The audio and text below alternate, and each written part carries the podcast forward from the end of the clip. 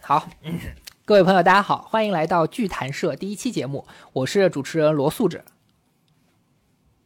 我是主持人刘亮。不是，重来，重来，重来。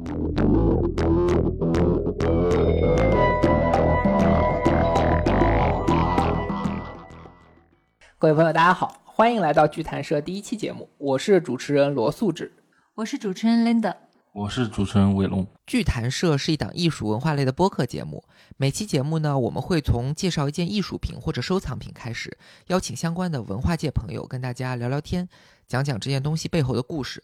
我们希望建立的是一个艺术在生活中的场景，所以我们会避免去选择像《千里江山图啊》这一类和一般人距离非常遥远的稀世珍宝，而是去聊一些平民级的藏品，可以说是收藏品中的家常菜。那今天很高兴邀请到的嘉宾是著名作家万伯敖万大哥，大家好，以及我们的好朋友斗哥。大家好，那我们就进入正题吧。今天我们要聊的东西，大家可以从封面看到，是一枚祖母绿戒指，主石是哥伦比亚祖母绿的界面，重十七克拉，橙色晶莹剔透，周围镶嵌的是一圈老式配钻，一共十六颗，每颗大约二十分。这枚戒指呢是斗哥的收藏，所以咱们就先让斗哥来介绍一下它的来历吧。呃，这个是也是有缘啊，和孟小冬的养女，是就是也就是杜月笙的女儿二女儿杜美霞女士，可惜啊，她去年去世了啊。这是在她手里，当时因为呃孟小冬从六六年到七六年这个十年的时间是在台湾度过的，她的生活起居都由杜美霞照顾，所以等他去世以后呢，这枚戒指本来是杜月笙和孟小冬结婚的时候，他从他身上拿下的这个戒指送给的，呃，孟小冬可以认为是一个定情物吧。那到他去世的时候呢，这个东西因为杜美霞是一路对他的生活起居的照顾，所以由他的当时杜月笙的大弟子叫陆经世，他做主把这个戒指呢，就说这个不要算作杜那个孟小冬其他遗产，或者是留给杜家的人了，就算都给了这个杜美霞。那因为有缘和呃刚才你说的这个万大哥，我们一块儿去台湾，嗯，呃认识这个杜阿姨，见到跟杜阿姨见面儿也聊了很多，呃呃戏啊，聊了很多当时上海民国民国时期的那个事儿，呃，收益那些。啊他请咱们吃了饭，对，请我们吃饭啊，呃，所以呢，就后来就是这个这个戒指呢，等于就由我收藏了，很荣幸，也是因为这次的台湾之行呢，大哥给介绍之后和杜家结缘嘛，他就把杜美霞的儿子，儿儿子嗯对，嗯杜月笙的外孙。当年但是我们也拍了一个电视片儿杜阿姨什么都参都参加那个录制这个节目，嗯，呃，然后他就把孟小冬的所有的遗物，当时委托给呃银座拍卖来拍，那个拍卖呢是中国就是拍卖又起来以后，就是新中国以后吧，应该说是有了拍卖以后的第一次，是把一个家族的一个东西连着他的生活的所有的东西来拍卖的，嗯这从来没有过。从要不是专项，要不是书画拍卖，要不是瓷那个叫嗯瓷器珠宝拍卖，要不瓷器专，他把这个所有的东西，嗯我们给它起名字叫故物，啊，东呃皇，这个后拍卖在银座是第一次开的嗯这个先河。实际上说文化嘛，它肯定是包括名人用过的很多东西没错，而不仅仅是嗯书画跟瓷器啊嗯。那个银座是第一次，当然我们也为了这事儿做了很多的工作。当时有开新闻发布会吧，甚至于在梅兰芳大剧院请当代东皇叫王佩瑜啊做那叫开了一个堂会，唱那个《搜狐救姑》，因为当年的孟小冬在四七年呃这这个六十大六寿，杜月笙六十大寿的时候唱的就是这个叫绝唱，这我们也能呃就就这搜狐九姑，我们也是邀的最好的角儿，比如那个我图案谷邀的是邓木伟，啊，当年唱的时候是呃裘盛戎，嗯现在的就是这个邓木伟，就是球派的很优秀的一个一个继承人。继承对。我看这个专场里东西也不光是像您说的，不光是什么书画啊那些，就是通常的拍品，也有好多像像他的皮包啊、他啊的对啊签证、刚才就护说照嘛本他啊这那是因些，为沾上是这个孟小冬的遗物都在里边儿。对刚才对一说，你看他颠颠沛流离啊，对他有一个很很有意思的东西，就是算命帖。就当时他出他哦出生的时候，那个就跟八字啊，就那个、有那个叫命相的那个，一直跟着他。他那你看怎么走，嗯哦这个东西还都还都在，还都留着嗯有点儿有点儿很珍贵的东西，呃，包括身份证，呃，这这些很很有意思。他身份证是让张铁林收收藏，啊嗯嗯见很到很记得对，很珍贵的一把就是孟小冬那把扇子，梅兰芳一面，呃，余淑妍一面，啊呃，送给孙晓农。这个当然以后可能你们有机会再再再说对对这个扇子，这个是个很珍贵的东西。您这就等于这个拍卖会它的特点是在于，通常一般是像博物馆啊什么办展的时候，它会沿着一个人的生平、故事主线，它去做一些东西，但是它就等于说用博物馆的方法办了一个拍卖会，所以这个是它特别之处。那我们现在进入它的主题啊，咱们今天这个戒指呢，它是一个定情的信物，大家可能会了解，就是孟小冬跟梅兰芳还有杜月笙他们三个人之间有一段很著名的三角恋。他们三个人，特别是梅兰芳和杜月笙，在一百年前吧，大概一百年前，都属于知名度特别特别高的公众人物，所以在那个年代，他们的感情生活就被当时的媒体啊、小报啊就炒得沸沸扬扬。直到今天，我们在网上都能看到好多就写他们的文章，这些内容吧，可能说是真真假假的。呃，万大哥呢是咱们中国传记文学学会的会长，然后特别资深的这个京剧票友。刚才也讲到，他曾经为孟小冬写过一本传记，叫《曲树上的成梦》。当时为了收集资料，他是亲自前往台湾去拜会了杜美霞女士，就杜月笙的女儿，并听她的讲述，就是当事人的讲述，以及从她那边获取了大量的资料，然后才写成了这本传记。所以我们今天就特别高兴能够邀请到万大哥给我们讲一讲，就是他所了解到的一手的情况。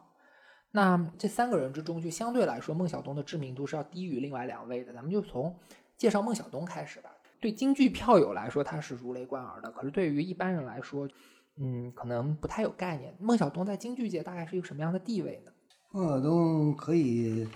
这样讲，在中国这个一二百年的京剧历史上，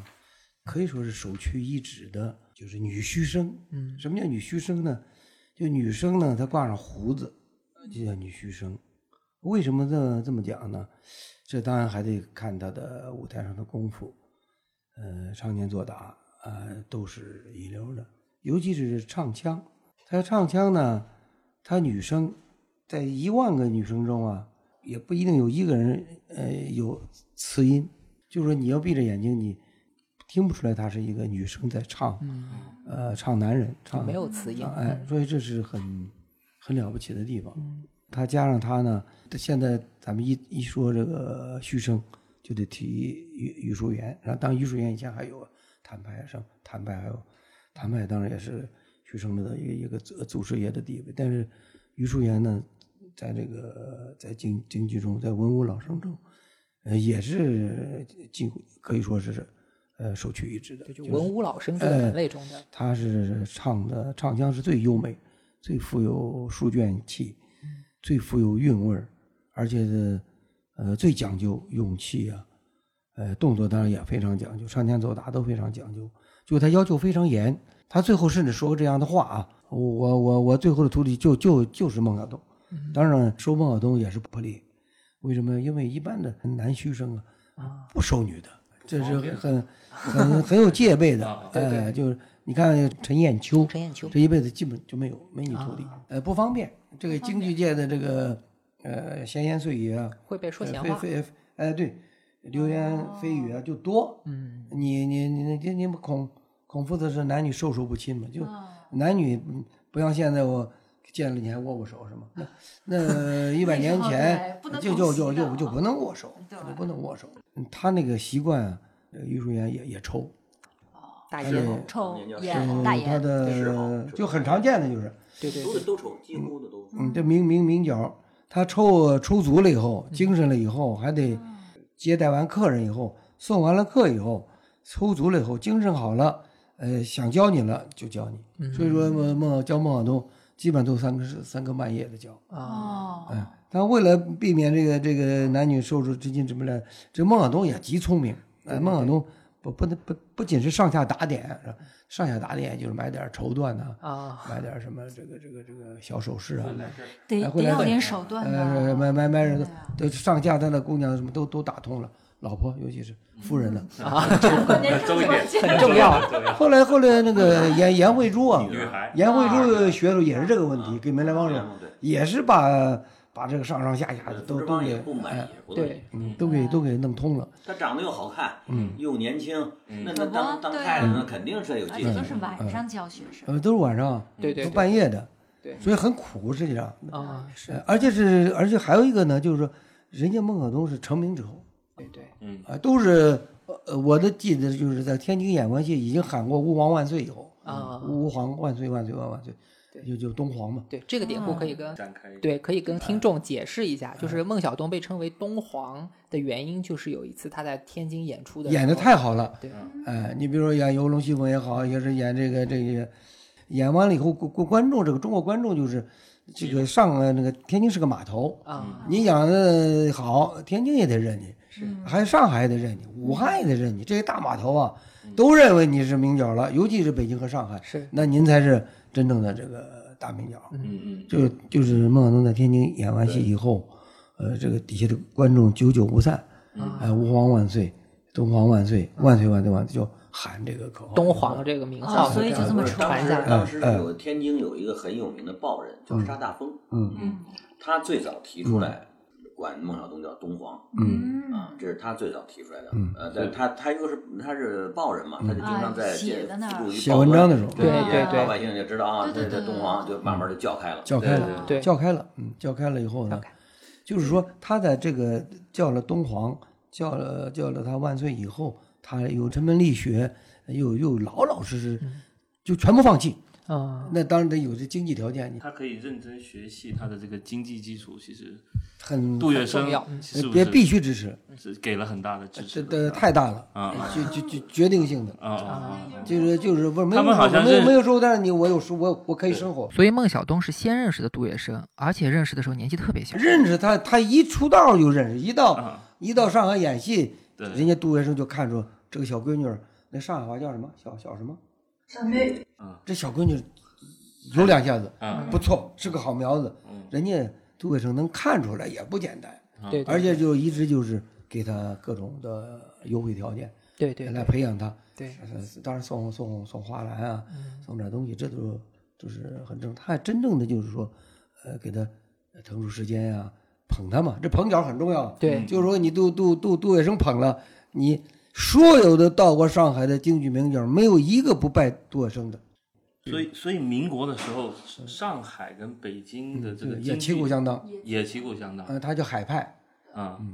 但是上海是不是有有点地方的特色？北京更大主这要个是舞上海台有他是上上海海有派嗯一个周信芳，啊啊周信芳是以表和念为主。啊啊啊，海派这个海派嗯所以他就表演东西。上海他的接受外来的东西多嘛，他舞所以他台感他舞对，对他就是舞台感有很点强舞台发达比如说观众嗯比如对话对剧对嗯那种感觉啊，他是这些，他比比北方比北方就比较传统的这哦种啊对啊，他就有各种嗯咱们叫京派嘛，对对京腔京味儿京那调。成名是不是一定就是得在北京成会嗯更那名是个？成名不一啊样，你要嗯是你要是你要是说唱戏，别的说在上海唱红了，北京不红那也算什么角儿啊，嗯不算全国的角儿。哎，对或者或但是上北者方的角儿也必须走上海。呃，上海是大码头，对大头确实是，还有严慧珠呢，她也有一帮子非常优秀的呃上海的一些演员，嗯，呃，当然是武汉也也有高胜林他们，高百岁也也很优秀，呃，天津当然也有一一一批是吧？反正这几个地方都是文化经济比较发达，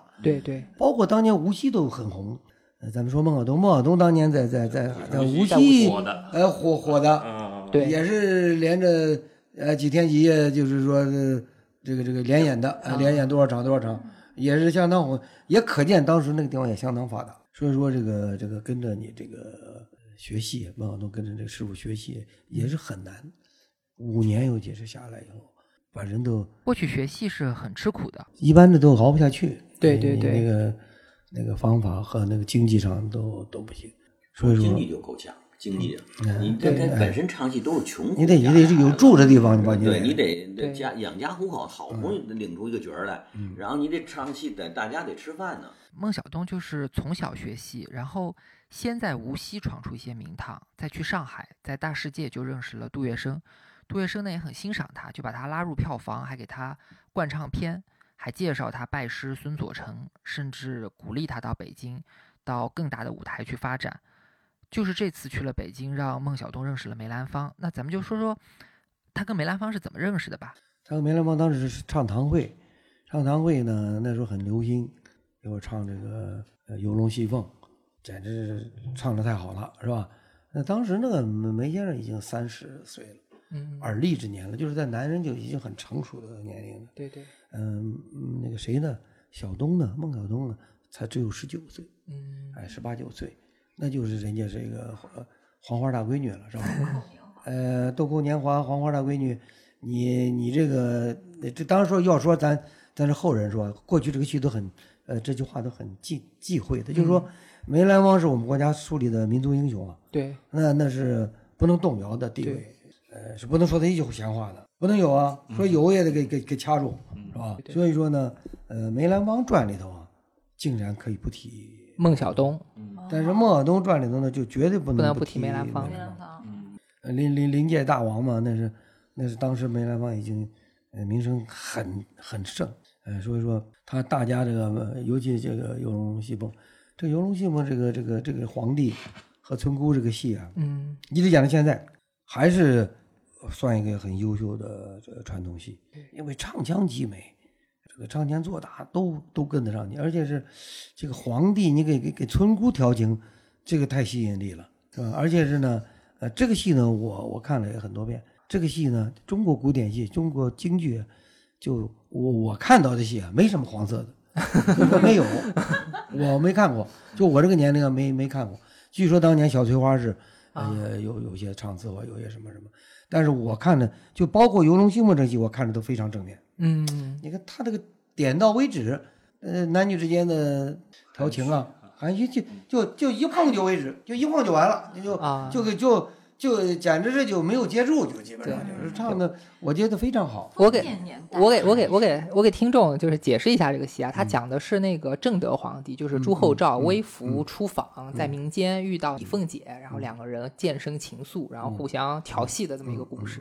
然后他们表演的时候呢，其实反串的，就是梅兰芳演的是女李凤姐，演的是女角儿，呃，孟小冬她演的是男的，所以就等于正是正德皇帝，嗯，对，就等于是年轻年轻非常多的一个小姑娘在演一个男的在调基戏本，上十六岁吧，啊嗯对对对，所以所以这个这个这个这个场面本身是挺有意思的，呃，很有意思，而且是正德皇帝呢，也是就是说看见这个小姑娘呢，呃，十六岁豆蔻年华吧，他非常喜爱。在在那个时候，封建人物就是皇帝看上你了，那你就就是你的福分了，你就要进宫了，你就要当当这个这个这个皇帝的这个对哎呃贵妃什么之类的，对对对哎，是小吧老婆，嗯哎，小老婆叫贵贵贵人呐、什么要封册封啊对，这不当场不是戏上也当当时就册封了，要要要封号了。一这个小姑娘啊，还很比较朦胧，啊，呃，就是顶多这个她带了个海棠花，对，那个郑德皇呢就说：“你正经的姑娘就不能带花，那哪哪能那么？啊 现在可以这么要求这么要求，也没这么要求 的。对对古代就是说，找话哎题，哎，找找话题，哎，哎然后然后那那你说我带黄的不海对海呀棠花不总正得经有？个开场嘛。啊嗯，我就把海棠花扔了，再拆拆。那 PUA 正好的又把它拾起来，怎么样？这个戏演的，我觉得我，呃，当年颜慧珠、梅兰芳都演过，后来的这个李维康啊，嗯这些这些这些得梅花奖的，我我他都演过这个戏，这个也是个基本功，经典呃这是个经典戏，你不会演这个戏，那那就那就你不是名角儿，对啊啊，这是这是也是个基本功的戏。这说说起演戏来啊，像孟小冬这样的角色，呃，梅大师这样的角色，恐怕嗯会的戏都不下几百出，肯定对，嗯几肯百定出啊肯定，对几百出。对对对，而且他那那时候个新词儿戏全，是新技术戏那时候在互相那互相等于都较着劲儿啊，你出新戏，我出新戏，两本儿戏什么的。他说他对说现在的演员，别说几百出，几十出就撑死。啊是，嗯那时候还没有提字版，也没有人底下打着字幕。对对，呃，那么那个那个字幕啊是新中国解放以后啊，呃，戏剧家马彦祥发明的，就大大的呃把它解这个放哎把这个内容啊就能像你们这样的年轻人嗯都都能没问题。对对对对嗯对呃，刚来第一次看也能看懂了。嗯对，要是要是不打这个字幕的话，呃，说老实话，有时候我我我我听梅大师的戏，或者是陈派那个对对对女女女女角的戏，也是也是，除非会背，要不然你也你要从头一个新戏，字幕对年轻人特别重要。我听那个就是南京那边的，就嗯江苏省昆剧院的人说，他们现在唱唱昆剧的时候是打双语字幕，就因为有哦的中文的年轻人都看不懂，嗯 看了英文能懂。哦，所以说这个，尤其他那个昆剧又分南昆、北昆，对对对什么什么苏昆，对还对分得多。对，它所以有说方言，呃然后带文言带带文方言言带多，方言对文言也多。那他们唱完《游龙戏凤》就好上了吗？它也是一个什么问题呢？就是成他们俩成事儿啊，能能成了就是这段姻缘啊，跟梅党有很大关系。嗯啊这个梅党撮合哎，，徐总，你把这个展对开对展对开一对，下，梅梅家党起讲户讲口梅党党，梅党为什么当时就是很北京的嗯一就一些文人，葛葛冯耿光他们就就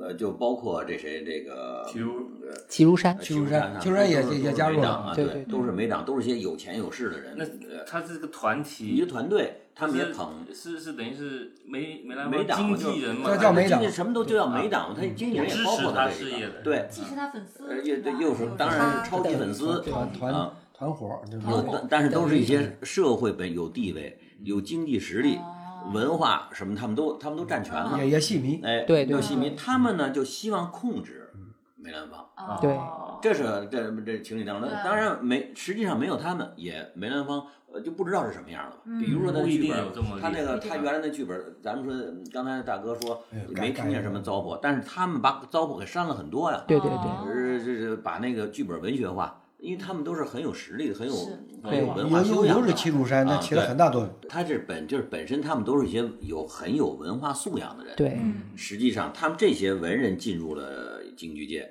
是使得京剧界嗯地提高了位一个急剧的档次提升。那么这个谁呢？他们这梅梅党的势力那么大，他们也希望控制梅兰，就是梅兰芳，你得听我的啊，嗯你我们让你去唱一个，跟你改什么的。但是梅兰芳他这个戏戏原来都是这个全部是全是串着的，全是亲戚啊，嗯各个人都全部能串上亲戚。哦对，呃，有点像咱们今天像娱乐圈也都能串上亲哦戚。啊对对对对对，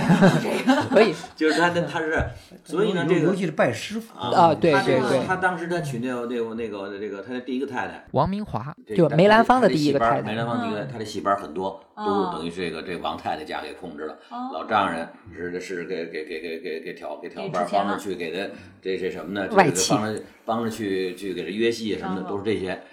慢慢儿呃这他就觉得他这梅党说这让他控制不行啊，我们还得给他控制，但是这个家庭的事儿又又很又很微很妙。难插手。哎，嗯所以他们就借着这当时这梅家呢是这两两房制，就他一个儿子嘛，就弄了一个肩挑，所谓的让再娶一个。嗯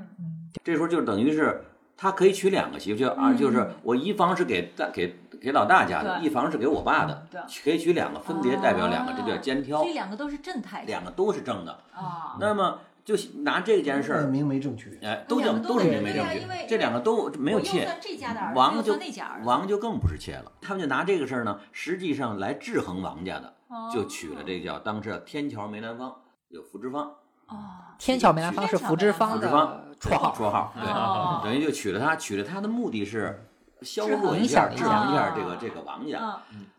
结果后来这个这个这个王王呢，因为他那时候他爱梅爱梅兰芳，梅兰芳这么大的名气，他为了梅兰芳牺牲一切。那个年代做绝育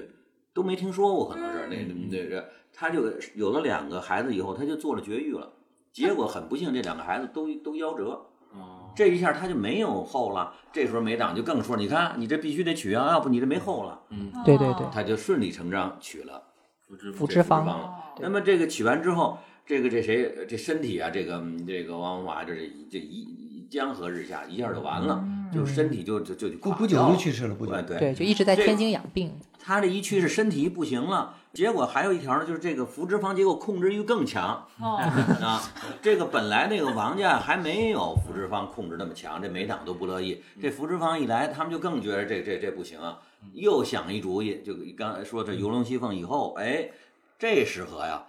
那那个那个大媳妇儿不行了，再娶这个不是还是肩挑吗？嗯又把本就是梅党想拉近他，啊，然然后再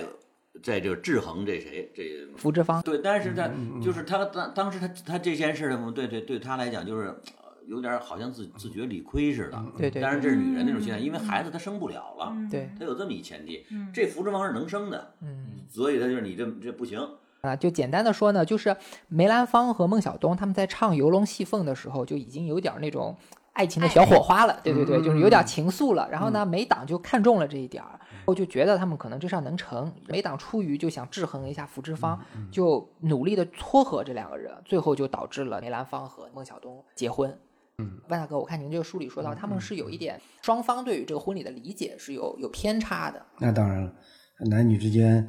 呃，孟小冬就认为从此就有了靠山了，靠山了。呃，也以他说戏剧上更好的发展，是孟家人大姑娘啊，嗯人也不可能去给谁当小的嘛，嗯对，嗯所以他就提出来，我们必须做当得当大，当大就说您这就是大呀，您这等于说这肩挑吗？您这是给大伯的就是大呀，有对点模糊概念，模糊这个概念，模糊概念所以他这个结婚完全都是在冯家结的婚，对，就是他们的婚礼嗯所以其实是在那个就是美党中一个非常核心的人叫冯耿光，他是北洋的部队里出生，当时是中国银行的董事长，他们连婚礼都没能进那家，所以孟小冬他是还他耿耿于怀。对对，他他们当时小东当时知道，但是呢，这个他既然是肩挑嘛，他就等于这个大伯的儿媳妇儿是他。对啊，对那大对那大伯大妈去世了，他他理所应当应该是这个带军孝吊的孝对呃，应该去吊吊对孝，，他也认为他是就是这身份，嗯因为因为梅兰芳这时候是两个两个儿子，他一人代表两个儿子，对，他对觉得这个那福之方倒没有他更呃就是对啊这个就嗯更名正言这是二房的顺嘛，更对啊名正言顺。对那是在福之方是代表他自己爸的是的儿媳妇，对对对，他是代表他大伯的儿媳妇。嗯，那大妈死了，他就应该去啊，理所当然应该理去所啊当然。结果嗯福之方坚决不让进，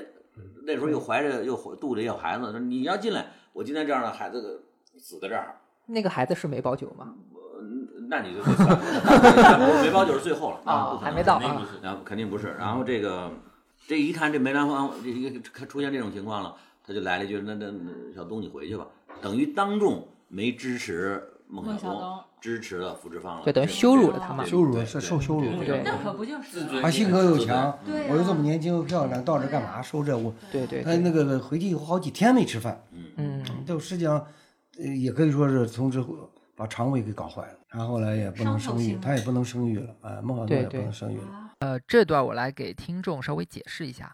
肩挑呢是一种旧社会的习俗，比如兄弟两人，如果哥哥没儿子，弟弟有儿子，那弟弟的这个儿子就可以娶两房太太，其中有一个就算作是哥哥的儿媳，生下的孩子呢继承的是哥哥家的香火。这两房太太的地位是平等的，跟梅兰芳结婚的时候就梅党欺骗孟小冬说她就是肩挑，等于是梅兰芳大伯的儿媳，结果后来大伯母去世了，梅家还不许她吊孝，这个就是巨大的羞辱，把孟小冬的身体给气坏了，从此就像刚刚说的就不能生育。梅党在这件事情上呢，嗯，办的是真的很缺德，但是梅党里的人就，比如说齐如山吧，其实对梅兰芳的艺术生涯是特别重要的。这齐如山起的作用太大了。对对对，嗯、有的人说啊，呃，如果如果没有齐如山，也没有梅兰芳，有这种说法，但是也我觉得也有道理，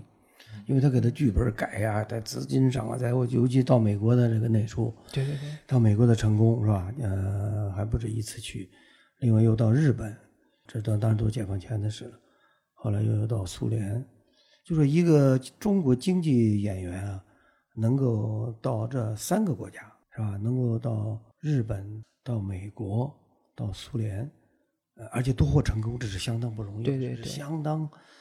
呃，后来访问了苏联以后，苏联当然我们当时是很依靠苏联，苏联对老对大哥嘛。对，那苏联的说老实话，苏联的艺术呃也是非常辉煌。是啊，是是，这个当然，苏联在产生了像是托尔斯泰、呃果戈里、普希金绘画的列宾、呃苏里克夫，嗯对呃、音这乐些呃音乐、哦那些柴可夫斯基、格林卡那些那些大大师，在大师产生以前呢，对哎，人欧洲不承认俄国是一个是一个文化文上的明强国国家，是对一个而且是很难听的，是个野蛮国家。嗯是就这些大师一往上一摆以后，刚才我说还有很多都没说到的，把欧洲就占了，对对对把中国也占了，把我也占了，这个苏联可是不了的。对对，就说光表表演体系，那就梅兰芳就列为一个体系了，这是苏联给他，斯特拉夫斯基啊，那不是孙维世界到到到苏联正儿八经学了四年，嗯呃戏剧戏剧系啊，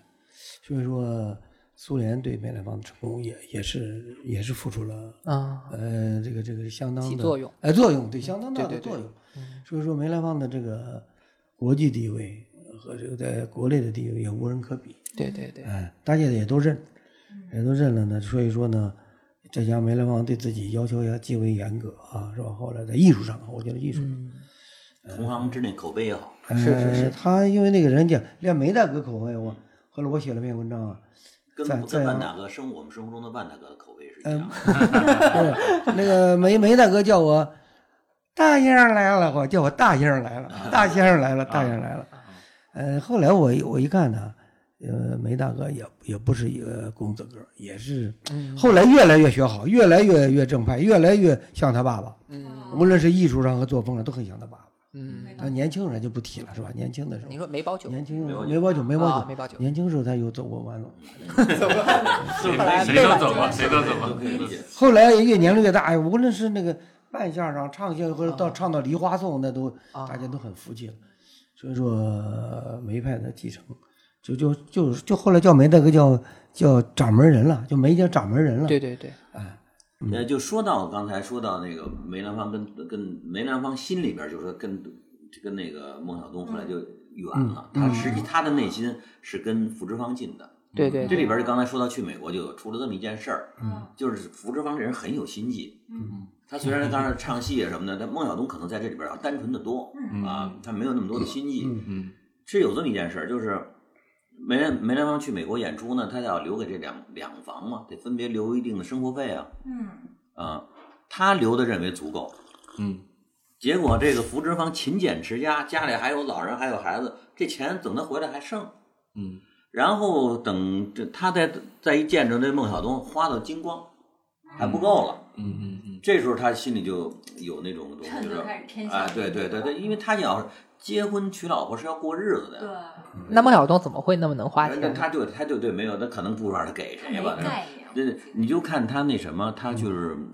拜于淑妍，对对对，礼品不停的送。啊呃，就那是嗯个女大女儿结婚，所有的嫁妆是她赔的。性格有点像男的，是不对是？那肯定得演了送老师送那个大哎，演皮的袄侠侠客、义士啊，对对对送啊，他就然后再不停花的钱孝如顺水师母、孝顺师傅，给这啊两个这妹妹这个人送，求得这一份儿的安宁，他再来学习。嗯那你得有一个，这是后来了。当然，咱们今天是肯定应该就是杜月笙这什么支持吧，他又不唱戏哪来的钱？所以那个时候他他梅兰芳给他钱的时候，他就呼噜呼噜，这等于大手大脚哦了，就就没有了。嗯所以梅兰芳她心里的这个心里天的天平对就已经，哎如果是非让他选择的话，当然那边又有孩子又什么的，他就选择了福芝芳。福福芝芝芳芳在对这方面也确实我来捋一下时间线啊。孟小冬来到北京，通过唱《游龙戏凤》和梅兰芳先产生感情，然后呢，在梅党的撮合下就成亲。甜蜜期过后呢，就因为他花钱太厉害，导致梅兰芳对他就有看法。再后来因为吊唁受辱，就和梅兰芳离婚了。从有看法到离婚之间，其实当中是发生了一件命案，然后导致两人的关系，呃，急剧的恶化。叫做李志刚杀人事件。咱们先来说说这个吧。但那个那个人是就是梦的粉丝，哎对，哎啊这种脑残粉脑残粉，有一个叫李志刚的人，有可能是迷恋孟小冬，也有可能是为了敲诈，这事儿已经说不清了。有一天就跑去刚才说的冯府冯耿光家，想要见梅兰芳。梅兰芳呢，一般是不见陌生人的，就让冯府的人去打发。当时这个帮闲，对对就对，是就拉拉弦了，呃不不是是不是不是，帮就是小混混，呃啊呃对就是他社会帮闲嘛。这是他帮闲就他就按按游走在有对钱爱有势爱事儿爱弄对对对对经济经经济这个这这这小对兄弟，小兄弟，对对，啊就他就让那个冯家的一个小兄弟就去把这人打发了，结果没想到这他个自人告奋勇去，啊，他说那那那那梅兰芳说我不认识这人啊，我说给点钱打发走吧，嗯对就就这意思，对他结果就去了。结果没想到这个人呢比想象中还要疯，他就直接掏枪把冯家的小李志兄刚弟，掏枪了，李志刚掏枪了。对啊李志他刚带着将去对了李志刚他就他掏这枪这，这中间还有一细节，就是他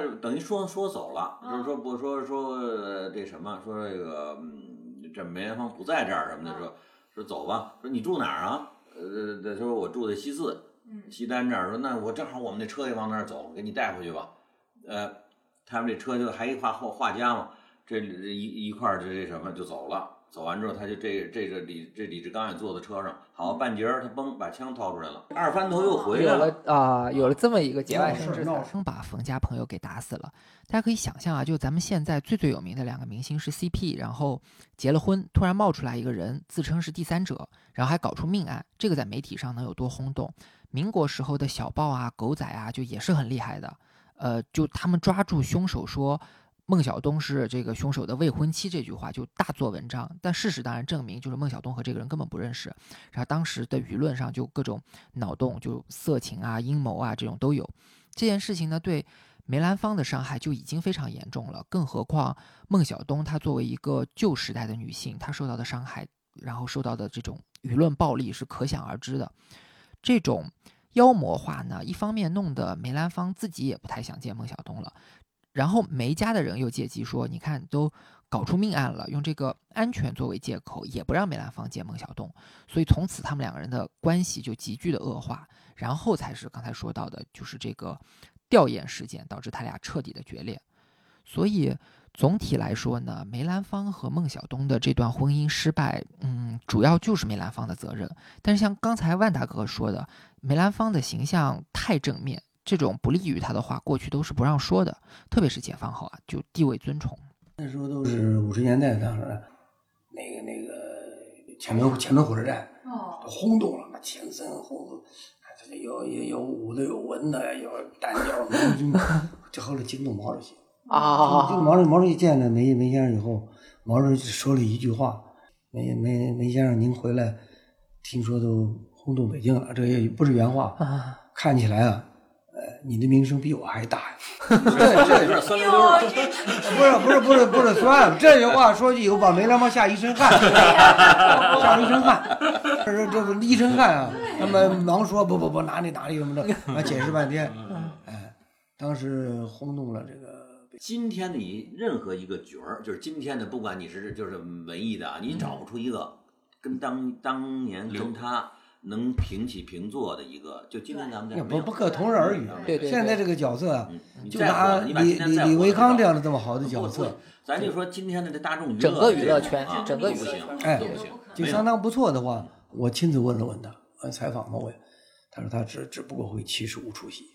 啊就是像他这样那么优秀的中国京，嗯他是中国京剧院、中国戏曲学校毕业的最优秀的学生，嗯，那演《蝶恋花》演什么，那很多那个现代戏、古古典戏，才不过七十七十五处，多，啊，七十五出。但梅兰芳是能好几百梅这兰处。芳四五百应该对对是四四四五四百四四百左右啊，啊那有的还更多的五百出的，甚至有的还弄成八八百出的，像那那叫李关春那就最多，李关春的比比比这个梅兰芳还要多。哎就是说有的叫他叫戏篓子，叫戏包袱，嗯会的他会的特别多，因为他为了生活，对对对他都是你像李兆春呢，都是一赶三啊。对，我我前头的这诸葛亮，后头的关羽啊，那这这个再再还那什么，就是说这个这个这为了生活啊，不得不得使劲唱天。哪，连着连轴呃转，他连不轴是转他好几个原角色，对哦你原来他一一出，比如说三十四十分钟就下去了，啊，呃，你人家看半天三四十分钟哪行啊？你对，不一哦过会儿瘾加对，加你就长再来一会儿，你就再来嗯一出戏，就再再再那再有干时好候几轮。你要养那昆曲那个那个《幽暗惊梦》，嗯那那要真演起来了，好他妈的，人家说能能他妈演三天三夜是可能就是说呃这我就不太恰当的比，就如果是后边有一个明星跟他有一拼的话，就跟梅兰芳有一拼的话，可能邓丽君如果八十年代初啊比如八五年左右回来，嗯对对那对个能那个那个能嗯劲头哎，能有应那该么能轰造成动这那个劲头嗯可能对再再就是其他的都不都甭想了。嗯，对吧？那比梅兰芳还要多，为什么？他剧场大，对对他对公众体育场公载众体那多那个了那个他妈大。啊，对，那个梅兰芳呢，只不过剧剧就是剧院，剧院吉一祥个就是京广和，剧，呃，再就是他在在老百姓中嗯的老百影姓响，的对对影影响响力，影响是呃呃很大。梅兰芳就就是过去那个牙粉呐、和那个刷牙的那缸子都梅兰芳牌儿，都梅兰芳牌儿，都梅兰芳牌儿，也没有也没有啊周边也没有周边那个商标注 册，梅梅兰芳牌儿。但是以后也不会有这样的明星了，就是他们能嗯我可以说以后是绝对不可能不会有有了，对京剧是甭想了。连梅兰芳这呢出不来，连李少春这也没有了，对颜回柱这也没有了，孟小冬这也没有了，可以说是空前绝后。对，因为它有一个很大的前提，就是以前的人的娱乐生活很单纯，它表面上是一个戏，其实你对应的今天就是所有的娱乐种类合在一起，然后你做到了第一位。它跟那对跟是我们的今天生活节奏，对对，已经不能那个音乐形式、那个艺术形式太多。徐豆说的也对，节奏太慢，对哼啊哈的一个拖腔弄半天，人小青年都急了。哎再说他有的不懂历史是是是，啊，像你们三位还懂历史，你你还能能能能懂，一看看懂，有的人根本看不懂。那我们说回他和孟小冬的婚姻，应该说是不欢而散嘛。但最后这个矛盾是靠杜月笙解决的。梅兰芳、孟小冬这件事，当然杜月笙完全是和事佬嗯出面的，但是他和事佬的是站在孟小冬一边的。可是解决完了以后，梅兰芳对他非常的感谢，嗯对他依然他大大小小的事儿，梅兰芳没缺过一次啊，所以给足嗯哦面子呃给呃给足面子就是对证明杜月笙非常会关做系人也是相当不啊，对对就是杜杜月笙非常会做人，就在这种他明明站在孟小冬的。立角场度上，上嗯立场上，但是他帮的解决的是梅兰梅兰芳的事儿问题，对，所以梅兰芳也很感动。杜月笙的为人处事，就是处理关系方面是非常有水平。大哥这次给这这这本书里给的这个嗯给这什么给的给这个杜月笙说的是叫抗日意识这个定这个性嘛，因为他抗战的这个这个民族气节，这毫无疑问。我们不说的就是他在生活里边他的为人也嗯处哎很注事意，，很他很注意。为人处事对，那肯定是值得我很多。对你看，如果是要给你钱，他知道你知识分子这个面嗯子嗯脸皮薄，嗯他就把钱啊搁在这个茶杯底下，嗯呃，他走了，然后你你一喝拿拿你是拿去算了，他给那个张张呃那个谁，他们嗯那呃，几章个太，炎，张太哎，炎，张太炎对张太给炎，他呃就张太朱学炎给他范写朱的学范，写他的都都都支持我，对对对。张朱朱学范就是他徒弟，他那个哎，朱学范，咱接着刚才孟小冬不是跟梅兰芳感情已经破裂了嘛，流落了天津一段时间。然后这个时候呢，其实是姚玉兰她从中起了一个作用，让孟小冬从天津又搬回了上海。对去散散心嘛，就是。对对对搬，回了北京吧，完事儿从天津从天津等于去嗯呃上海海，啊对杜月笙在上海嘛，然后呃，杜月笙怎么就是让杜月笙到上海去对对散心对嗯，然后后来他俩在这个情况下，杜孟小冬和杜月笙又生活了非常多的时间，然后慢慢的就两人就同居了，就两人的感情其实是，就等于说在孟小冬年轻的时候，非常非常小的时候，十几岁在上海什么大世界啊什么的就进过杜月笙那个票房，然后呢。接下来就离开了杜月笙，在北京有了一段婚姻，然后婚姻失败了以后，才又回到上海，然后再跟杜月笙又见面。但见面呢，这得这么说，就是你，就是他再去上海去跟杜月笙见面，实际是以姚玉兰邀约，杜月笙当然也邀约，并不一定那回那时候就产生什么事儿。哦如果你要这样的话，就会感觉杜月哎笙要对帮了忙，撬你撬就帮撬到手撬的，对对对，你就干，对对就是你对等于出发点就就不是错，他绝对不会的。嗯啊，如果是这样那他他就不是大哥，呃，他这但是后来的水到渠成，我其实应该讲，应该都到了三九年，就是杜月笙当时日日军占了上海以后，他们在都避难到了那什么，避难到港。香呃，孟小冬去那时候咱因为咱得以照片为证嘛，那个时候他们俩的照片就比较亲密了啊。这个你说刚离婚说这个。这那个时候都都小三十三十年代初的那个时候啊，就他是啊，他二十岁的时候，他零七，呃，零七啊年生啊的对对啊二十零七二十年代末的那什么，他就是这样，属羊的三零年左右，嗯他不会的，嗯对他是对他是对后来，咱可以展开细说说，就是孟小冬他在梅兰芳那个感情失败了以后，他到了上海以后，当时杜月笙是怎么帮助孟小冬，怎么帮他讨回公道的？因为杜月笙跟孟小冬是就是这个关系嘛，然后跟梅兰芳其实也是很好的对朋这友个。事儿呢，他是呃孟小冬登报嘛，登到天津的大公报上嗯登登那儿，然后就把这个事儿到他收收收飞嘛，他就说这个罪有公论嘛，这是。对对然对。后呃，他我我我再嫁人就一跺脚，就都是这个这里边说的，我不嫁对人对就得对，再他嫁人就是是这。样。对这个，我给听众解释一下，孟小冬他刚刚讲到嘛，他是一个性格特别刚烈，对刚烈，然后特别要强的人，然后他等于离开梅兰芳的时候是受辱的，就以他的性格是很难接受，所以他他到天津就引起他就身体啊什么也很不好。他当时走的时候就留下一句很有名的话，就是说什么今后我要是唱戏不会比你差，就是不会比梅兰芳差，还是头牌。要嫁人呢，要么不嫁，要嫁就嫁一个一跺脚满城乱颤的。所以后来他跟嫁给杜月笙也是跟这个嗯对是他他在天津这个当时有一个那什么，等于有律师函，嗯他发表这个，那就要跟梅兰芳干。梅兰芳当时想的是息事宁人啊，他肯定不想把这件事再闹往大嗯大了弄了。嗯啊，这时候呢，你看什么人能帮着解决这件事儿呢？只有杜月笙那哎，对对对对你得是你得是就是两边都能都能都能站得住的，嗯你得有威望的。所以杜月笙，杜月笙是最善于干这个事儿，出面 平上呃，对他等于是说，哎，有没枪没有没人对对，没有你得必须得赔蒙给给了四四十块大洋没有？四不是四四万四万四万大洋，四万大你必洋。须得要赔钱，嗯你得让孟小冬有面子呀。呃，可是当时那谁，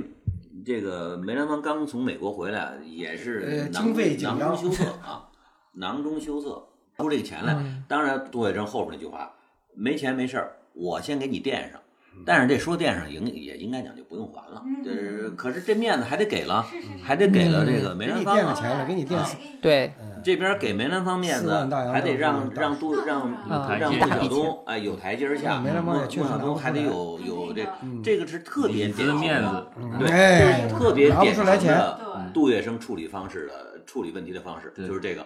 两边儿他都那种，所大以气他凭什么他哎一次活动对那个梅兰芳都去呢？但他一定给解决过大问题。像对这件事儿，呃，这又给你解决了，梅兰芳面子也下来了，孟小冬哪哪都合适，他出了四万块钱，实际上最亏的成杜月笙了。杜月笙当时也不在乎。啊，对他不在乎这个啊嗯啊，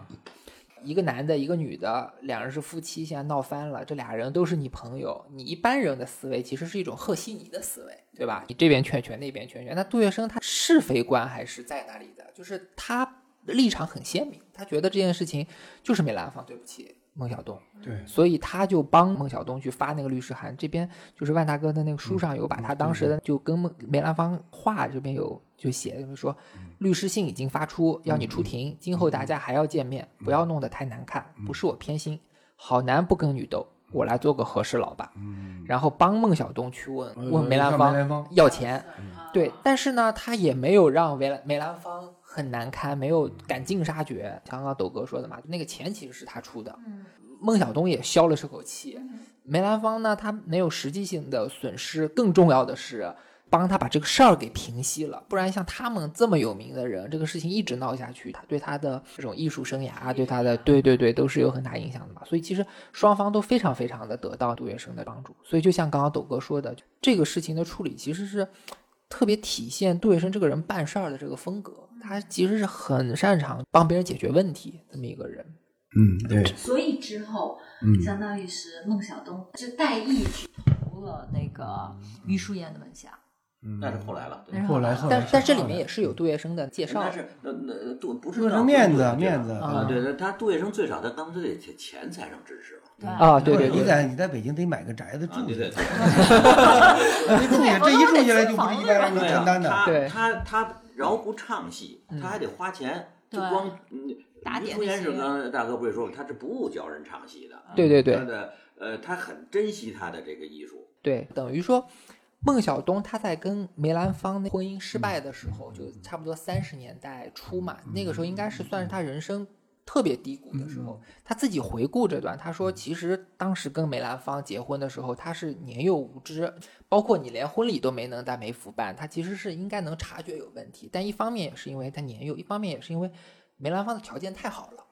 又是这个行业里面的最光辉的这个明星，又有钱，长得又帅，嗯，然后两人当时感情刚刚萌芽，就是爱情正当在那种美好的时候，所以就被蒙蔽了。少女太天真，对对对，后来因为这个事儿，就是等于对他打击特别大，包括刚才你也说到嘛，在在那个天津的时候身体就不好，然后他。父亲是三一年去世的，就等于是一个里里外的那种打击，就人生完全到低谷上。对，嗯但是呢，我觉得就是杜月笙对他的支持是就非常到位的。他几方面啊，一个是感情上的支持，比如说我们就是你出这个事儿的时候，梅兰芳虽然也是我朋友，但是我在感情上我绝对支持你，我公开的给你发律师信，就是我就律给他发律师函，要帮你讨回公道，就是这个是就是站队站得很明显，就感情上支持你。一个呢是在就经济上一个巨大的支持，就孟孟小冬他身体不好，他也不能演出了，他其实经济收入是很有问题。然后包括刚刚咱们说到嘛，给他房子啊，给他钱啊，什么这些很重要。还有一个呢，就包括艺术上，就是孟小冬他能够最后拜入于诗妍的，就是于淑妍的这个门下。杜月笙的面子，要不让谁好好教你嗯啊？对对对，就是跟他抹面子抹抹不过去。对你以杜月笙二十年代、三十年代，他们在孟小冬十几岁的时候，在上海滩出狱的时候，以杜月笙当时的势力，他如果只是想要这个人，他想把她娶回家当老婆的话，就非常简他单，可以掐断他的艺术之路。对他开口就行，他只要开口，而且孟小冬都会愿意，他开口就行。但是杜月笙他能，比如说他鼓励孟小冬就是继续追求艺术，介绍他，一开始是拜孙佐成嘛，后来又拜到那个余淑妍，也跟他有关系，鼓励他到北平去，就到更大的舞台去，就是学习。所以说，他们其实是超出了一般那种战友的关系，它还是一种人格上一种平等的这种尊重。然后包括后来，我看就是万大哥，您书里面有写，你你写了一段杜月笙跟孟小冬私下的那个聊天，他就说，他觉得孟小冬在人生道路上我行我素，有傲骨，跟他自己有那种相似之处。然后杜月笙还跟他讲到说，孟小冬在他听说孟小冬在北平的时候，就是陈公博请他去唱戏，孟小冬表现的特别的刚正，特别有骨气。陈公博那种权势熏天的情况下，就没有奴颜媚骨。我觉得他们还是有一点惺惺相惜的地方。这两个人其实是有相似，就他们都属于在抗日上，孟鹤冬和这个谁，杜月呃笙，杜月笙也是非常一致，对对对都是对坚对决反对日本帝国主义侵略中国，对对侵略对。上海，嗯对对，所以万大哥他在写的《嗯曲树上的城梦》孟小冬这个传记里，他应该是咱们新中国这边、大陆这边所有的出版物当中第一个给予杜月笙比较正面的评价的一个一个一个出处。我我我就是对人物，呃，一分为二，就是人有多面性。对对对，我就认为他在抗日上，呃，不能够全部抹杀他的抗日的，嗯呃，意识上面的表现还是很多的。对对对，就包括他呃那种就是呃给八路军筹措物资，然后呃给他给八汉年弄了好好几千支枪和防毒面具、嗯防毒面具。对对对，另外呢，他他也是就说脚踏两只 船嘛。那他在他眼里这么一个风云人物，他认为共产党也也要逞气候，嗯嗯对不对像对你你说的那么抹黑。对或者他对跟蒋介石又发生了矛盾，对嗯所以对共产党呢，他也有着有着有着结一定交的情谊，对也对交对，嗯他肯定要交。所以他不刚才都提到，我看我那本书说，呃他买了一些，当时这也是禁禁书啊，嗯有《西行漫记》啊，鲁迅方面的作品嗯文作品啊，他都公开写上去杜月笙赠。当然，他赠的时 候也也专门赠给，哎，也分人，对对对，赠给共产党的人、进步学生。啊，他正是因为这样，所以他虽然说跟时代的，呃你像二十年代那时候的时代不一样，他有过那种他的他的说跟共产党结的这个仇恨。那他后来像大哥说的，他也讨好了很多共产党的事儿。嗯是的，是的，是讨的，好，呃，这个呃就是今天说掩护啊，他抗日的时候，他那些徒徒弟当时也是上上战场啊，他捐那他组织捐了捐抗国日家啊抗日义义勇军义。勇军，啊就是这忠义救国军嘛，就是他他的他出钱出力对的，等于他的上海的市民呐、上海的对店员啊，对对对工人呐、组所以织这了游击队，他在但上战斗力海不战斗力是不行，对，在但上是他海他他打，对在上海的影响又大，所以他这什么呢？他的这个，他一到香港的时候，当张世钊他们都去，嗯就让他回来嘛，就证明当年共产党也也也希望他嗯不回是来他他当时也是希望共产嗯党也也一直拉啊，他，对，拉他的，对，他因为正忌惮于他那他他这件事儿，这二七年这个，所以他就嗯412四幺二这个他就他有个不心敢病，心病，哎，他不敢对对回对来，对。不希望他回对来对对啊对，我补补充一下背景，杜月笙他本身还是像刚刚说的比较灵活的，在国共两党之间，他尽可能的去呃保持联系。但是呢，在嗯我们新中国这边共产党这边立的立场来看呢，杜月笙他在二七年蒋介石四幺二跟就是共产党决裂的这个过程中，他。起了一个比较重要的作用，是有一个可能很难抹平的诱杀那个汪寿华的这个事件，可能就因为这个事件，就导致他他自己也认为跟共产党之间的这个关系是没办法修复的，也包括咱们今天对他的历史评价，也不可能把他当成一个正面人物来来认知。呃，他又随着等于他去世以后，嗯他的这个灵柩嘛，又回到台湾了。那么这台湾就等于是他的一个归属地。嗯在这个时候，他又去世了。国共当时你看跟台湾嗯的跟那个那时候要解放台湾嘛，啊他就完全就变成了我们的对立面。这时候的哎，所以之前的这他个如果他灵柩不去台湾的话，他是那就可以会当好成很一个多灰呀色要的。放他实到际上要放到香港，那就好很多。那是小小东还是姚姚太太给带去的，嗯姚姚姚姚玉兰啊，他一去世，这谁就去了这什么了台湾啊？了，台湾哦那个嗯就是宋孟小那冬谁就去了对姚姚玉兰啊，姚玉兰就去了姚玉兰，因为她跟宋美龄他们关系不错哦，啊，就是这边儿他们一叫她，不那边不断做工作，哎，对，嗯他不断们都讲在做，对，等于这个工作呢，呃，他就实际跟国民党没有太大的梁子，就是这个，呃当然他那个后来他儿子这蒋下经国当嗯时对打老虎对嘛他对嗯他们不喜欢蒋经国，呃，这个当时我觉得蒋经国在这儿在在在上海时候已经弄他一下了，弄他儿子他就啊不愿意去。他这不是有那最著名的话，他是夜壶，呃，他是用得着就把夜壶拿出来，用不着就掖在床底下就忘了。说是 当时是就是说蒋介石在、呃抗战以前，他管理的那个当时有租界呀、嗯，租界它很难摆得平，对它对不对受中国政府管。也恰恰这个杜月笙他们在在这里边如鱼得水。租界里的关那系，随着抗战胜利了，这个不不平等条约都废除了，租界没有了，所以失失去了杜月笙他们生存空间了。对对嗯对。那那还能黑这社会上这个就不行了。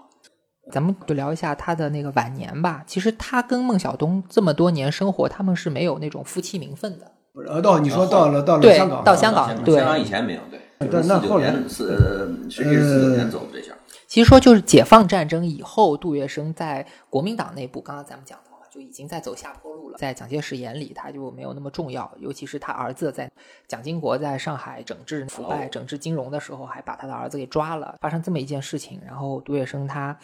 等于他的江湖地位也在走下坡路，所以后来他就解放战争以后，他就既不愿意呃留在大陆，他也不愿意就是去台湾，所以呢，他就携家属去了香港。这个对时候，哦对，然后这个时候他们的那个婚姻，咱们可以讲一讲。哎，那个时候不是呃，在香港不是大家讨论机票吗？啊，就说是后不是我我那时候写的是去美国，后来杜美霞又纠正是去法国吧，反正就是要、啊出也国要也要离开香港。哦离，开香港的时候，大家登记机票，然后不是呃，孟小冬就问了一句：“那我我算什么身份？我算你的女朋友呢，还算你丫鬟呢，还算什么？”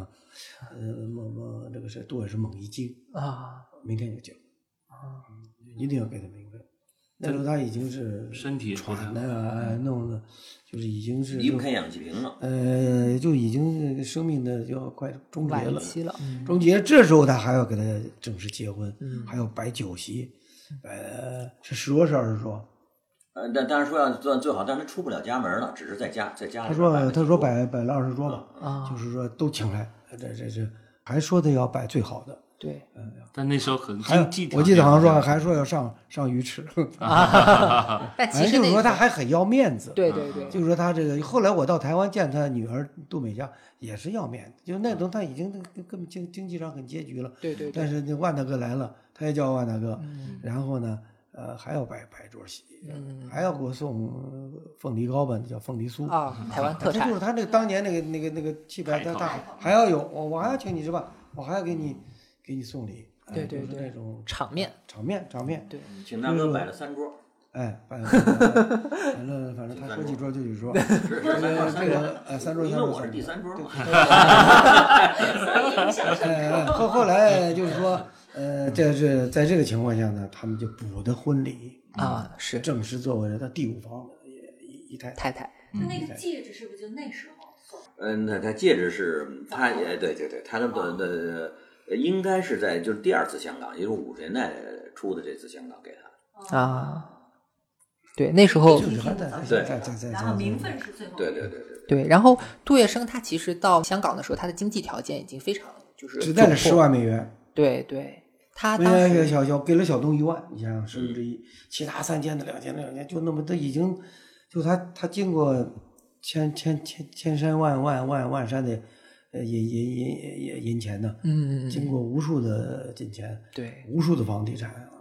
这个无数的这什么，他到了香港只有十万，嗯，而且是还是一个存在一个什么折扣，还是他对他是嗯等于他等于一分没有，哎哎实际上啊分还文是没一有个嗯啊什么折子上，是这谁是他当时让那谁让那个宋子良帮他做生意，嗯，山奈说我这生意不做了，你把那个本金拿回来哎吧，十万，这这这十二万美金，嗯，你看等于给他他把这个分给太太，太太多。然后儿子少，女儿更少，他就这么给分掉了。小东是一本万，嗯，所以分的比较多的，嗯，非常最最多的就是给小东，但但是这这孟小冬说，哟，这还够啊！你想他花惯了钱了，这谁？这孟小冬他突然间这这这这这以后这这一经济出问题这一了辈子这指着这个这一万哪儿行啊？所以他最后也就在香港就开始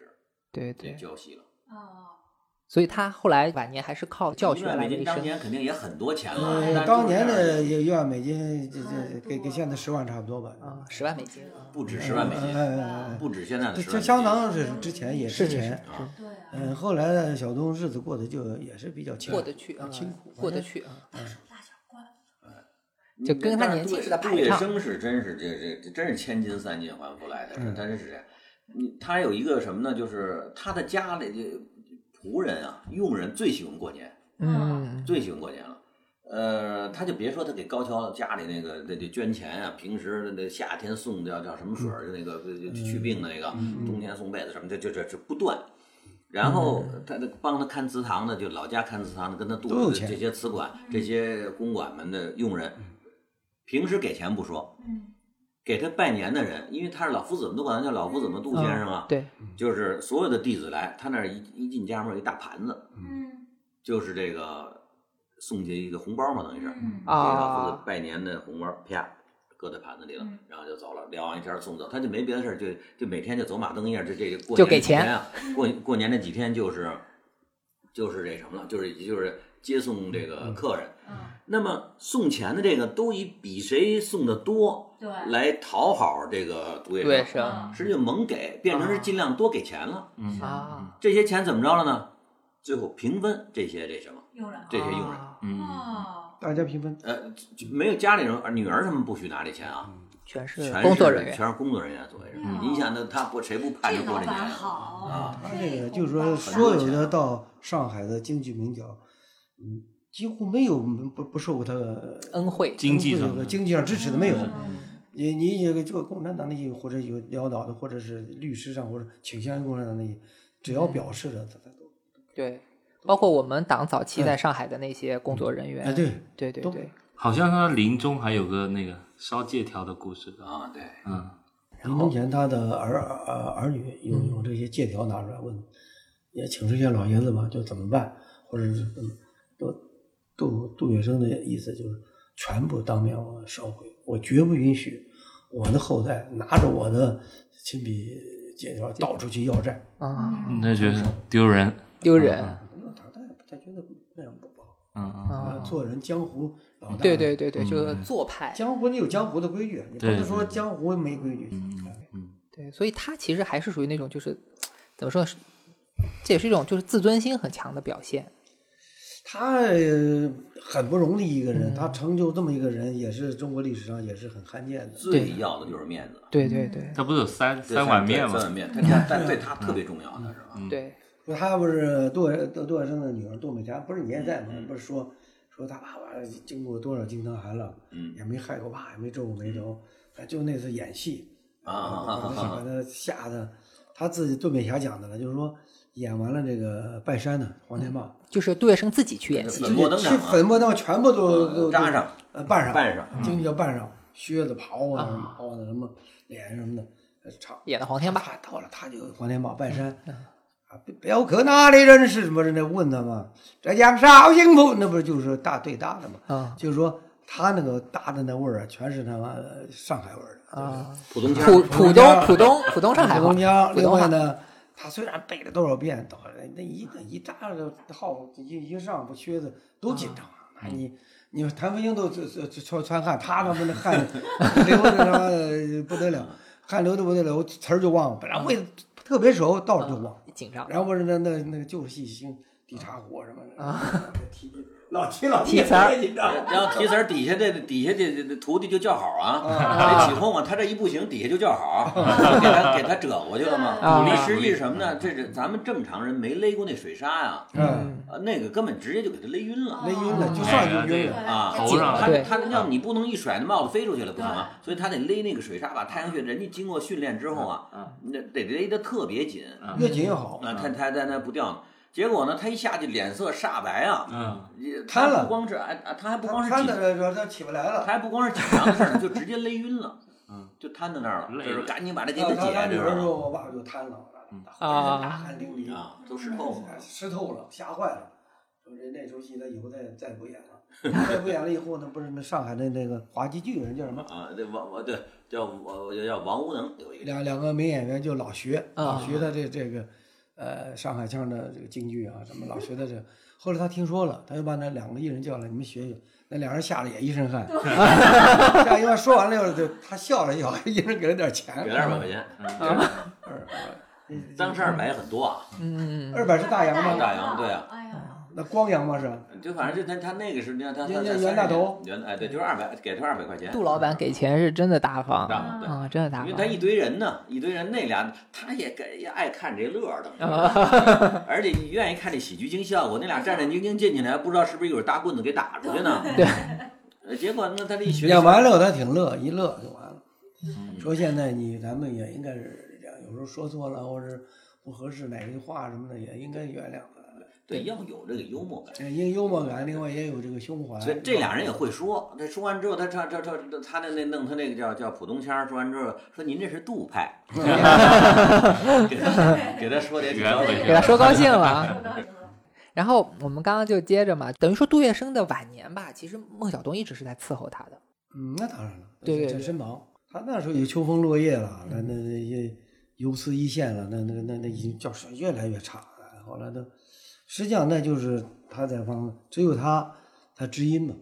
呃，哼唧或者指个手势，他都知道要干什么，就纯粹伺候他。呃，另外呢，这个这个戏剧啊，我我咱们见那个戏剧演员，那个真是对师傅什么那种孝顺啊，嗯，好像咱们正常的这跟个父子一样，啊，呃都都都都比咱们正常的都要好。嗯呃，我就猜想这事儿啊，虽然咱没见，但是我见过，就是这个民国那些老太太们那那种那种孝顺，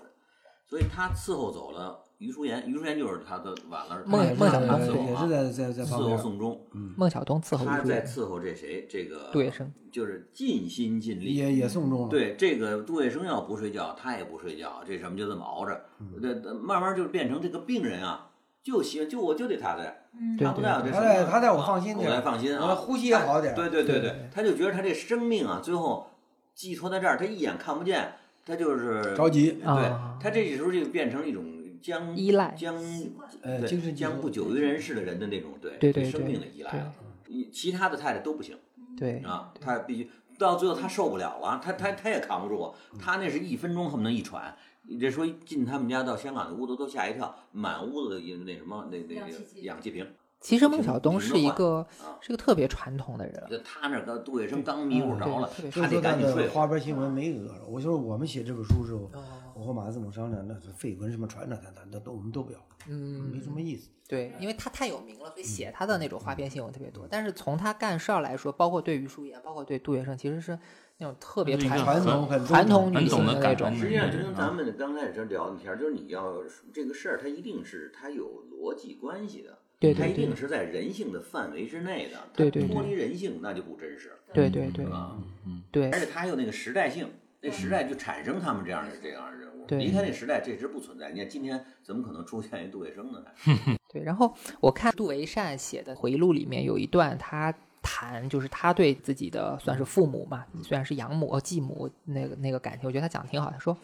他说这段婚姻吧，他无所谓谁成全谁，杜月笙和孟小冬之间是有感情的。我父亲一向重视他的艺术成就，孟小冬也很仰慕我父亲。嗯嗯他同父亲结婚不是报恩，也不是无奈的选择，再加上母亲从中撮合，所以走在一起比较容易。其实我也是觉得，也有道理，对对，嗯他们不是不完全是一种勉强啊，我嗯我利益，上的这种，对，哎，不不是利益上的对交对换，对对，嗯，对我我觉得是能理解，就他们两个人能处得来，就他们其实都是属于那种从在那种很动荡、很变革的时代，然后从社会的非常底层。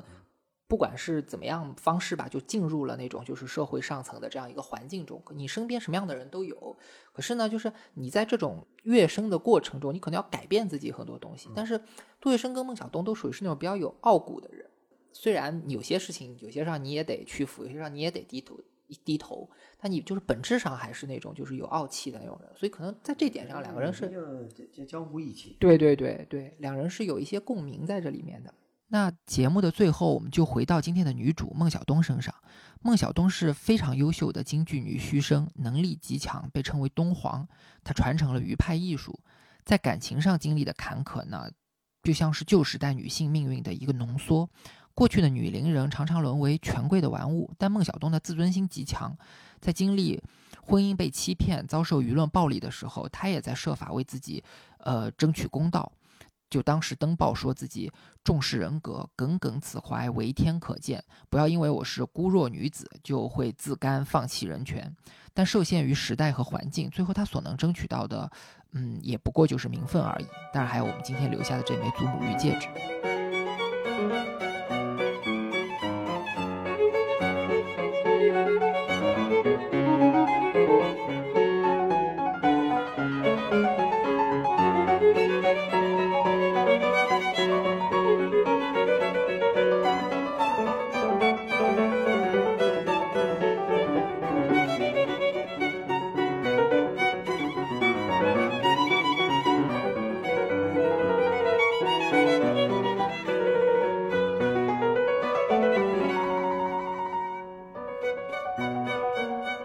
嗯